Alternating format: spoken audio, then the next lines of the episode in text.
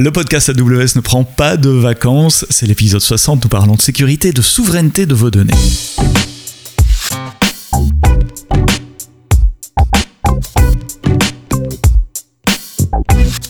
Bonjour et bienvenue dans le podcast AWS en français. Comme chaque semaine, on parle technologie, on parle cloud et nous vous écoutons, nous répondons à vos questions. Et c'est vrai que ces, derniers temps, j'ai vu passer beaucoup de volumes de questions et une augmentation du, volume de questions euh, sur la sécurité, la sécurité des données. On a beaucoup parlé de la souveraineté du cloud. C'est peut-être un sujet que vous voyez dans la, dans la presse également, dans la presse euh, spécialisée ou, grand public, avec plus ou moins euh, d'exactitude ou de bêtises qui, qui, sont dites à ce sujet.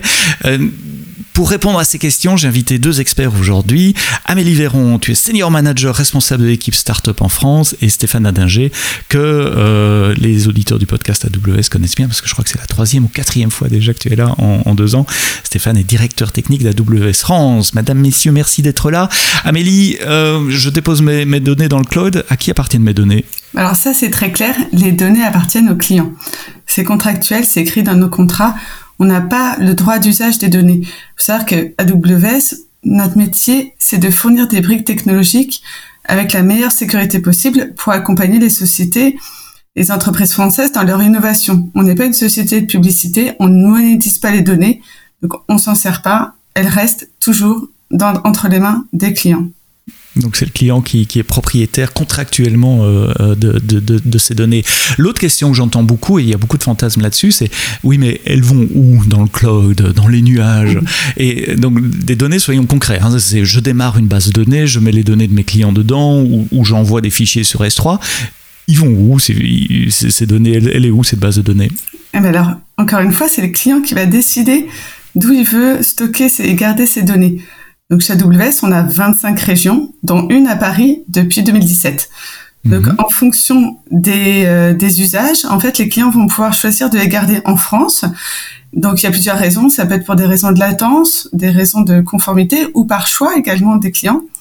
Ou alors ils peuvent décider de les mettre un petit peu partout dans le monde et pour les mêmes raisons.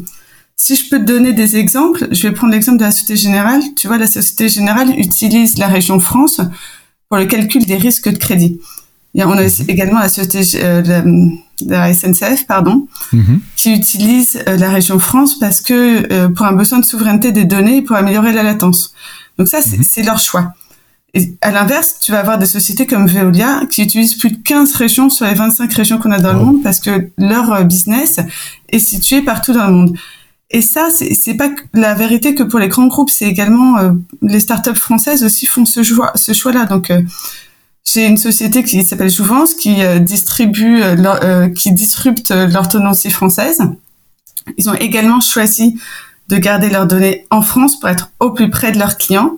Et à l'inverse, toutes les beaucoup de sociétés à tech, donc par exemple comme Tids Technologies, choisissent d'opérer en multirégion parce que dans le business à tech, on a besoin d'une très très faible latence et donc il faut être au plus près des clients. Donc là encore une fois, c'était une réponse très longue pour te dire que les clients font le choix de l'endroit où les données euh, sont euh, euh, sont stockées. Déposées. Mm. Mhm. Ouais, non, mais c'est très clair. Ça veut dire je mets mes données euh, là où je dois les garder pour des raisons légales, par exemple, ou au plus près de mon client.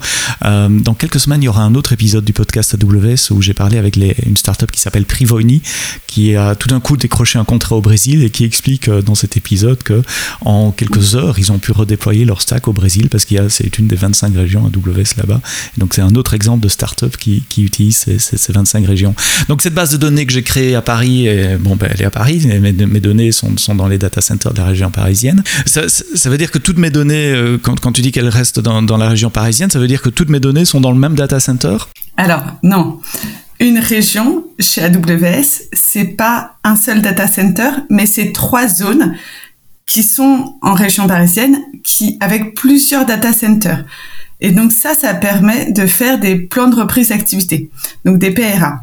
Donc s'il se passe quoi que ce soit dans un data center, voilà. Donc si et en plus, si tu utilises des services managés AWS, euh, par exemple des bases de données, ce PRA se fait de façon automatique. Donc s'il se passe quoi que ce soit dans un data center, eh ben les données vont être sauvegardées euh, dans un autre. Donc il n'y a pas de risque à avoir ces données euh, en France sur la région euh, France. Est-ce qu'AWS peut déplacer ces données à un moment ou un autre pour aller faire je sais pas quoi ailleurs derrière mon dos? Alors ça non, pas du tout. C'est encore une fois les clients qui choisissent de déplacer leurs données. Si les, les données sont en France, elles restent en France. Et en revanche, on va équiper nos clients justement pour pouvoir déplacer ces données partout dans le monde de la façon la plus simple s'ils en ont besoin. Euh, encore une fois, en fonction euh, de leur euh, business et de l'utilisation qu'ils ont à faire de ces données. On facilite la possibilité de le faire pour les clients qui veulent le faire, qui ont une raison légitime de le faire, mais par défaut, ça reste dans la région qu'on a choisie. Si je mets mon fichier dans un bucket S3 à Paris, il restera euh, à Paris. Il ne bougera pas. Un autre fantasme dont on entend beaucoup parler, surtout dans les médias plutôt généralistes pour le moment aussi, c'est la, la souveraineté numérique. C'est quoi la souveraineté numérique, Stéphane, peut-être? Alors effectivement, c'est un terme qu'on entend beaucoup. Euh, comme tu le sais, hein, j'interviens très souvent auprès des clients. Pour nos clients, la souveraineté, c'est d'abord leur autonomie stratégique. C'est-à-dire d'avoir le contrôle sur leurs données, et elles leur appartiennent, donc euh, comme on l'a vu avec Amélie, c'est d'avoir le contrôle sur la localisation des données, et ils le contrôlent également, mais c'est surtout d'avoir à la fois l'accès à la meilleure technologie possible pour être compétitif sur, sur le marché, et surtout d'avoir la possibilité de choisir. C'est-à-dire que tout choix de technologie doit être fait à un moment en utilisant la meilleure technologie par rapport à un besoin et surtout la, la capacité de pouvoir en changer avec de la réversibilité et avec tout le, loisir à la fois contractuel mais aussi technique de pouvoir en changer en permanence. Donc la souveraineté pour nos clients, c'est ça. Alors on entend aussi parler de cloud souverain, qui, mhm. euh, j'ai l'impression, recoupe un, concept un petit peu différent. Quand on parle de cloud souverain, en général, on parle de cloud français. Et euh, bien sûr, c'est normal qu'il y ait de la concurrence, et, nous attendons bien sûr à ce qu'il y ait de la concurrence, qui est toujours une bonne chose. Mais du coup, euh, on voit des fois une tendance des clients de se dire pour être souverain, il faut que j'utilise un cloud français. Et en fait, euh, bah, il y en a, il y a, on a, quand on regarde, ça a plutôt tendance à réduire le choix. Et si on va dans une direction d'obliger les clients français à utiliser des clouds français, ça va à l'encontre de, de, cette souveraineté que j'ai décrite, qui est au contraire mhm. d'avoir le choix. Donc la souveraineté, c'est d'abord cette notion-là d'avoir accès au meilleur de la technologie et d'avoir le choix. Donc tu associes souveraineté à une forme de liberté finalement, euh, les, les libertés de choix qui est opposable en tout cas à cette idée de, de cloud souverain ou de cloud républicain, j'ai envie de dire. Euh, tu, passes beaucoup de temps avec des, des, clients, plus, plusieurs dizaines de réunions par mois euh, face à face avec des clients, essentiellement pour parler de sécurité. Euh, comment t'expliques la sécurité à nos clients, ou la sécurité du cloud en tout cas? Oui, alors déjà j'explique un premier point, c'est que la sécurité c'est la première priorité chez AWS. Et vraiment tout est construit autour de ça, parce que c'est important pour, pour nos clients, parce que c'est important pour nous. Donc, comme je dis en permanence, hein, nos équipes sécurité et conformité ont, ont droit de vie et de mort sur un service et rien ne sort en production si ça n'a été validé. Bon, mais au-delà de ça, en fait, quand on, on, parle de protection des données et de sécurité à nos clients, euh, ça repose sur trois piliers. Un premier pilier qui est euh, contractuel et juridique.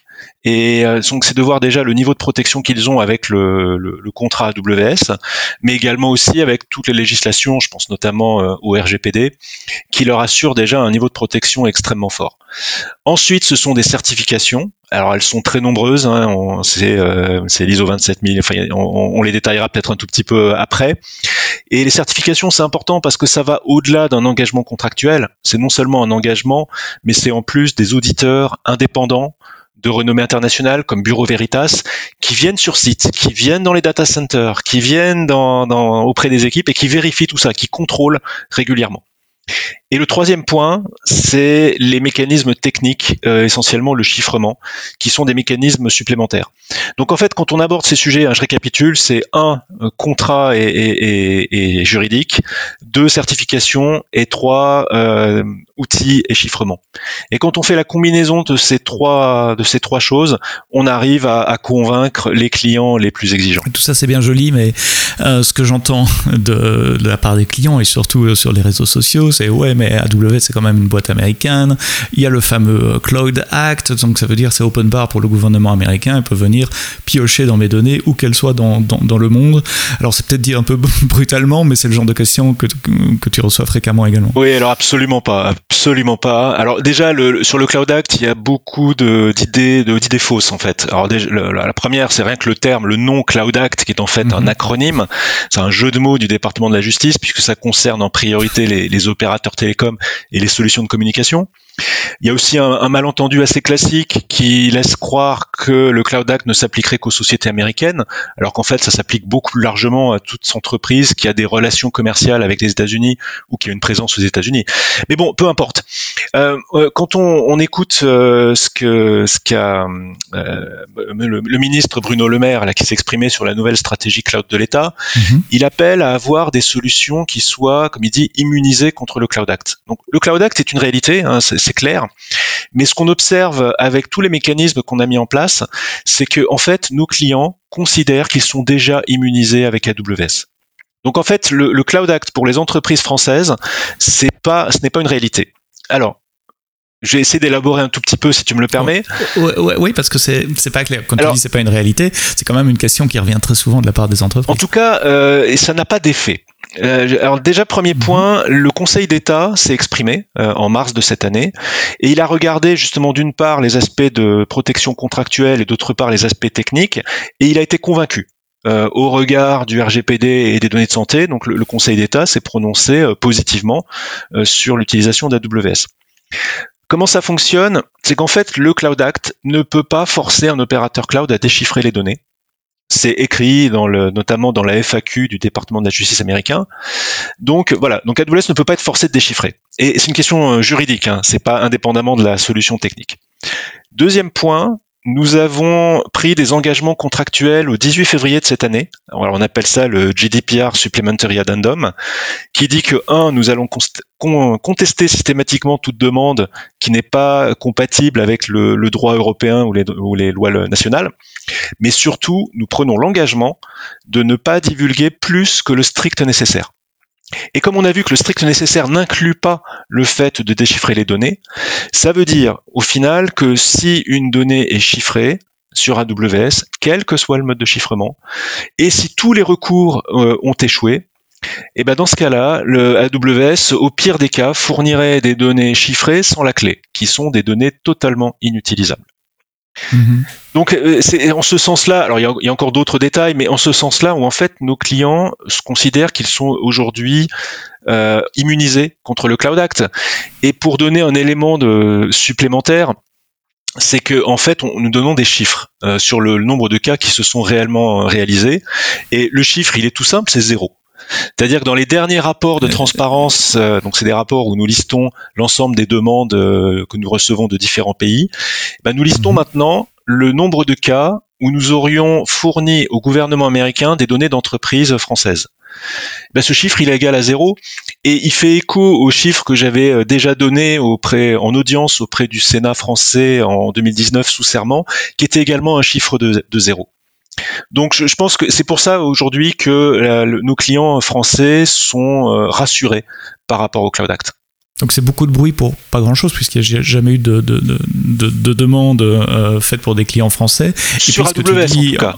Pour, pour, AWS, pardon. De notre côté, nous n'avons jamais donné de, données d'un client français. Et ce que tu dis aussi, c'est de toute façon, euh, si vous chiffrez de vos données, et beaucoup de services permettent de le faire par défaut, c'est juste un checkbox dans la console pour dire chiffrer les données au repos, euh, ben, on va donner des données chiffrées, donc ils, ne pourront rien en faire. Moi, il y a un autre truc qui m'ennuie souvent quand, quand on me parle du, du Cloud Act, c'est ce fantasme que c'est le gouvernement américain, c'est un fonctionnaire quelque part à Washington qui va dire tiens, je les données de Sébastien Stornac. C'est beaucoup plus euh, réglementé que ça, c'est beaucoup plus contraint que ça. Les critères sont, sont, sont très élevés. Alors déjà, ce n'est euh, que pour de la criminalité aggravée. C'est a priori euh, principalement pour des personnes physiques, donc c'est pas pour une entreprise, mais c'est pour un individu. Et voilà, et c'est dans des cas euh, très précis qui vont être de terrorisme, de pédophilie ou de ce, ce genre de choses. Et surtout, euh, ça, passe par un, un, juge indépendant américain qui doit et les autorités doivent aussi donner des, des éléments de preuve. C'est-à-dire c'est pas juste une demande comme ça, elle doit être appuyée par des éléments de preuve. Mais bon, au final, je dirais, euh, ça c'est un petit peu du détail technique, mais, je, répète, hein, donc le Conseil d'État s'est prononcé, euh, on fournit ces, rapports aussi pour rassurer sur le fait que ça n'arrive pas. Et puis il y a ensuite toute une série de codes de conduite, de certification euh, et autres qui sont également là pour rassurer. Alors tu as parlé euh, compliance tout à l'heure, tu as parlé des, bureaux indépendants, des auditeurs indépendants qui viennent dans nos data centers et qui vérifient que ce qu'on dit c'est vrai euh, en matière de chiffrement, de contrôle d'accès, de sécurité physique et, logique. Euh, il y a il y a plein de, de, de, compliance. On, parle de Secnum Cloud en France, on parle de C5 en Allemagne. c'est quoi tout ça? Alors il y en a beaucoup et je comprends que pour les clients c'est des fois un petit peu difficile de s'y retrouver. Euh, donc aujourd'hui AWS je pense est le cloud qui a le plus de certifications, donc ça c'est rassurant. C'est rassurant aussi sur le fait que ces certifications s'appliquent automatiquement. Donc à partir du moment où vous avez un compte sur AWS, vous avez automatiquement la certification données de santé, vous avez automatiquement la PCI DSS pour les numéros de carte bancaire. Même si vous ne traitez pas, traitez pas de numéro de carte bancaire, vous avez un niveau de sécurité suffisant pour ça. Donc ça bénéficie à tout le monde. Ce sont des certifications internationales, euh, les ISO 27001, je vais pas toutes les lister, hein, mais ce sont des certifications euh, nationales comme HDS pour les données de santé, ce sont des certifications européennes. Je pense notamment au, C5 qui a été euh, créé par l'Allemagne en 2017 et nous avons été le premier cloud à être certifié C5. Euh, peut-être aussi un élément que donc les certifications, ça donne déjà une, barre qui est très haute, mais nous avons voulu nous-mêmes avoir une barre encore plus haute. Et quand on parlait de justement de, l'accès aux données, quelque chose qui est pas très connu, mhm. c'est que tout notre système est fait pour que aucun salarié AWS n'ait jamais accès aux données clients. Ce qui n'est pas requis hein, par la réglementation ni par le RGPD, mais euh, pour nous-mêmes et pour nos clients, nous avons justement euh, fourni cette barre encore plus élevée, et ça se voit dans les certifications. Alors pour ceux qui veulent aller voir, il y a un contrôle qui s'appelle l'AWSCA-3.5 qui dit, si je le résume, qui dit que les seuls individus, les seules personnes qui peuvent accéder aux données sont les personnes qui ont été autorisées dans IAM, dans notre service de, gestion de, de sécurité et d'authentification. Et il n'y a pas d'exception pour des administrateurs AWS ou du support AWS ou autre. Donc en fait, si je reprends le vocabulaire classique, en fait, il n'y a pas d'administrateur chez AWS.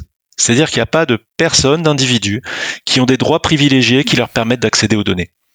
Et là, c'est un, niveau de sécurité qui est absolument extrême et qui justement aide également à convaincre beaucoup de nos clients qui utilisent AWS pour les applications les plus sensibles. Il y a des clients qui, utilisent euh, ou qui choisissent le cloud AWS grâce à ces certifications. Parce que nous sommes certifiés, on va vers AWS et pas, et pas vers euh, quelqu'un d'autre.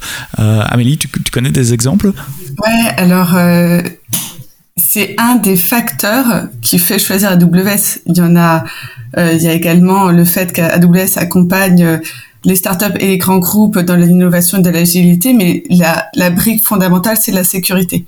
Tu vois, il y a, juste pour te donner quelques chiffres, il y a 80% des, des boîtes, des sociétés du CAC 40 qui tournent sur AWS. Il y a 75% des licornes, le même chiffre dans le, les Next 40, qui tournent sur AWS et la sécurité est fondamentale je t'interromps, les licornes, ce sont les, startups valuées à plus d'un milliard, c'est ça? Exactement. Et, les Next 40, bah, c'est les, les 40 suivants. C'est les 40, les 40 qui suivent et qui, on espère, deviendront nos futures licornes euh, mhm. dans les prochaines années. Et donc, ce qui est intéressant, c'est que tu vois qu'il y en a beaucoup qui sont dans des secteurs qui sont réglementés. Donc la finance, euh, la, la, santé, et en fait, comme AWS cumule les certifications sur euh, les données personnelles, mais en plus les certifications euh, donc PCI DSS pour euh, pour euh, la finance par exemple, eh ben ces startups naturellement vont venir chez nous. et les grands groupes également, tu vois. Et donc, je vais te donner l'exemple de Payplug. C'est une startup qui a commencé il y a quelques, qui n'est plus une startup maintenant, qui a bien grandi. Ils sont venus eux spécifiquement parce que AWS était déjà certifié PCI DSS et donc, ça les accompagne, on les a accompagnés dans leur propre certification, en plus de les accompagner dans leur croissance qui était exponentielle. Donc, c'est, c'est ces deux briques qui sont la sécurité et l'agilité de l'innovation qui font que, euh, euh, le, cloud accompagne les startups et les entreprises françaises. J'ai un autre exemple également. J'étais en train de, réfléchir à ça pendant que tu parlais. Dans quelques semaines, il y aura un autre épisode du podcast. Euh, je fais un peu de promo évidemment avec une startup qui s'appelle Preligence, qui dont, le métier est de travailler avec des agences de renseignement et d'appliquer de, l'apprentissage machine sur des données de renseignement au niveau militaire euh, et qui me disait dans le podcast justement qu'ils avaient aussi choisi le cloud grâce aux différents niveaux de certification. Ça sera publié dans, quelques semaines. Alors, je, vous connais, vous qui nous écoutez, il y en a certainement qui, se disent ouais mais c'est bien beau tout ça, euh, Stéphane a parlé du, Conseil d'État, on a parlé de la compliance, on, a parlé euh, du fait qu'il n'y ait pas d'administrateur qui puisse euh, donner accès aux, données, qui puisse avoir accès aux données, mais si je suis pas convaincu, si je reste mon, je prends ma posture d'irréductible gaulois et, et je te crois pas, qu'est-ce que je peux faire encore de plus pour protéger mes données? Eh bien nous travaillons bien sûr depuis des années avec tout un écosystème d'entreprises françaises pour apporter également des solutions complémentaires. Alors ça peut être bien sûr les incontournables Thales et Atos qui fournissent de la technologie de chiffrement, qui fournissent des ce qu'on appelle des HSM, qui sont des boîtiers de, de chiffrement dans lesquels les clients peuvent stocker leurs clés et leurs secrets les, les, plus importants et qui s'intègrent naturellement et, et de manière très simple avec AWS. Donc voilà, si, si tu veux avoir une gestion des clés euh, externalisée, mais qui permet d'utiliser ensemble des, des, des, services AWS, c'est assez simple à mettre en place. Et c'est d'ailleurs ce que ce qui est requis, requis euh, par la CPR sur un certain nombre de fintech. On, travaille également avec euh, la société Devoteam, donc société française, pour proposer des solutions complémentaires de, alors on appelle ça du double chiffrement, c'est-à-dire que le, bah vous bénéficiez à la fois du chiffrement natif qui AWS, qui est, avec KMS, qui est quasiment euh, quasiment gratuit euh, en termes financiers et qui est surtout sans impact en termes de performance. Et du coup, euh, Devoteam propose d'ajouter une seconde couche de chiffrement par-dessus, qui est gérée avec des clés euh, qui sont gérés dans des HSM, donc dans des boîtiers de technologie française, hébergés en France et opérés par une société française qui est Devoteam. Donc c'est important pour euh, les applications les plus sensibles. Ça peut être un complément qui aide à convaincre, euh, comme tu disais, les irréductibles, ou mmh. convaincre également les comités de direction qui savent pas forcément dans les détails comment fonctionne un HSM, et donc ça permet aussi d'avoir une solution plus simple. Donc l'idée là, c'est d'utiliser toute la puissance du cloud, l'automatisation, les API, etc. tout à fait normalement, sauf que les données sont chiffrées et sont chiffrées avec des clés qui ne se trouvent pas dans le cloud, qui se trouvent ailleurs, euh, dans des boîtiers sécurisés sur le territoire français, mais en dehors du contrôle d'AWS. Exactement. C'est vraiment ça l'idée. Exactement. Mhm, d'accord. Et de nouveau, décidément, c'est la première fois que je fais autant de pub pour le podcast dans un podcast, mais il y a aussi un épisode qui euh, apparaîtra à la rentrée avec Devoteam, justement, on ira dans les détails techniques de cette, de, cette solution et, comment ça marche. Euh, je parlais des irréductibles un peu en boutade tout à l'heure, mais il y, a, aussi ceux qui doivent le faire. Ils, ont des, une contrainte euh, qui n'est pas nécessairement légale, mais qui peut être une, une, politique interne à une entreprise ou des questions techniques de, de garder leurs applications ou en tout cas certaines applications et certaines données dans leur mur, euh, dans leur cave, dans leur data center. Est-ce qu'ils peuvent quand même travailler avec le cloud AWS dans ce cas-là? Bien sûr, bien sûr. Alors on a plusieurs solutions également. Alors la première, c'est ce qu'on appelle Outpost qui permet d'avoir des racks et des serveurs et du stockage directement dans ses propres murs, mais Outpost euh, pour l'instant qui restera connecté au reste du cloud. Donc ça permet vraiment d'avoir cette localisation du traitement. C'est souvent utilisé d'ailleurs pour des questions de résilience, euh, par exemple dans des dans des hôpitaux ou dans des usines, et pour des questions de faible latence. Euh, on a aussi des demandes de clients qui souhaitent avoir un petit peu l'équivalent, mais en mode complètement déconnecté, donc complètement déconnecté d'AWS. Et nous avons annoncé et nous allons bientôt sortir ce qui s'appelle EKS Anywhere. Alors, je vais peut-être expliquer plus en détail ce que c'est. EKS, c'est notre ah technologie de gestion de containers sur Kubernetes qui est aujourd'hui le standard, mhm. euh, le standard de marché. Et c'est une technologie qui est aujourd'hui euh, plébiscitée par les clients. Euh, EKS, e on va dire aujourd'hui à environ 40% de part de marché, tout cloud confondu. Donc dès qu'un client fait du, du Kubernetes dans un cloud, à 40%, il utilise cette technologie. Eh bien, nous avons décidé cette technologie de la mettre en open source.